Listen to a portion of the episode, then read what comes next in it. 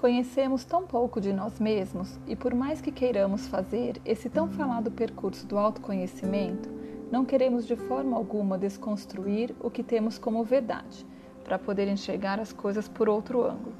E isso nos prende a tantas crenças limitantes, a tanto julgamento e a tantos processos de autossabotagem que nem imaginamos. Tudo pela dificuldade e resistência que temos em aceitar verdadeiramente o novo. Temos vontade de mudar, mas apenas de acordo com o que queremos, dentro da zona de conforto e de segurança que estabelecemos para nós. Somos limitados às nossas próprias referências como verdade e, devido a isso, não nos permitimos enxergar além do muro. Para quem assistiu o filme Show de Truman, é praticamente assim que vivemos.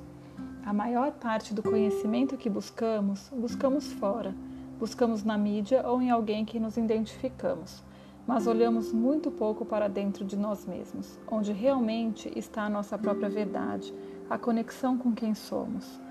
Quando começamos a olhar para dentro, dói, pois nos sentimos traídos por nós mesmos e pela vida, por sentir que muitas coisas que vivemos até hoje foi sem sentido, e até mesmo as mentiras que criamos para conseguir nos adaptar a determinadas situações. Vivemos no automático e presos dentro das expectativas do mundo sobre nós. Porém, a sensação de se libertar de algumas das muitas amarras que temos é indescritível. A vida começa a ficar mais leve e realmente a fazer sentido.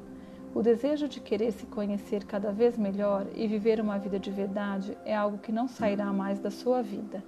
Mas como se abrir para quebrar paradigmas?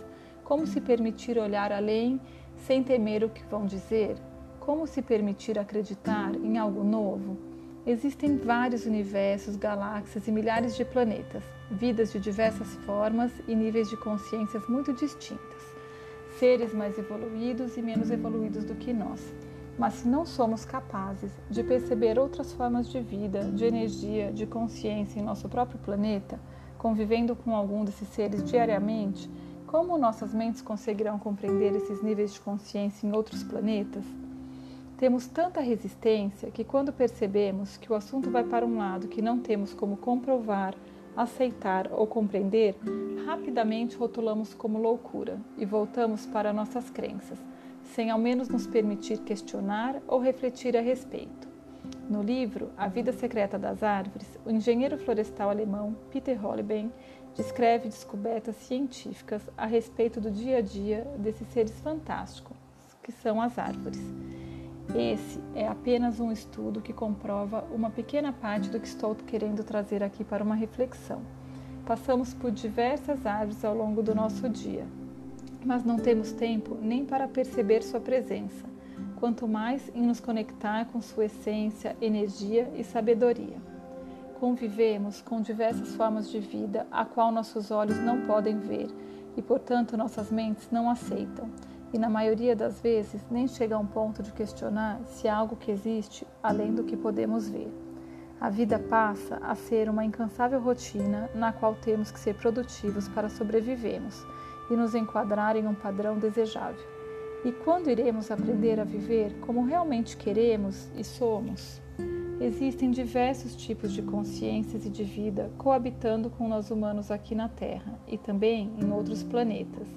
Existem alguns reinos que conhecemos como fantasia e fica mais fácil deixarmos esses conceitos para o mundo da imaginação do que trazê-los para a nossa realidade. Mas acreditem, muita informação que chega até nós por meio da fantasia é uma forma de começarmos a questionar essa vidinha tão previsível que vivemos. São muitos os reinos, a maior parte esquecidos por nós, que perdemos nossa conexão, intuição e sabedoria que já tivemos um dia. O reino elemental é fácil de escrever. É composto pelos cinco elementos: terra, ar, água, fogo e éter. São energias sem forma, profundamente conectadas com a Mãe Terra, compondo a vida e os ciclos da natureza. Depois temos o reino dévico, um reino composto por diversas raças de seres de luz, consciências intrinsecamente ligadas ao reino elemental, ao reino mineral, ao reino vegetal, ao reino animal, à Mãe Terra, aos ciclos da natureza e a todas as formas de vida. São os devas, por exemplo, que são responsáveis por todas as formas de vida na Terra. São eles que sustentam, suportam, organizam, equilibram, guiam e orientam todo o sistema da vida na Terra, em todos os planos. São espíritos da natureza, como dizem os índios. Existem muitas formas de vida que não percebemos, convivendo com a gente em nosso planeta, além de vida dentro da Terra e também em outros planetas. Precisamos deixar nosso ego de lado, abrir nossas mentes e saber que não somos os únicos com direito de habitar a Terra, outros planetas e também tantas outras galáxias e universos existentes. Só assim conseguiremos nos conectar com o todo, com nossa verdade, com nossa real existência. Sintam essa ressonância com seus corações. Tenham um belo despertar.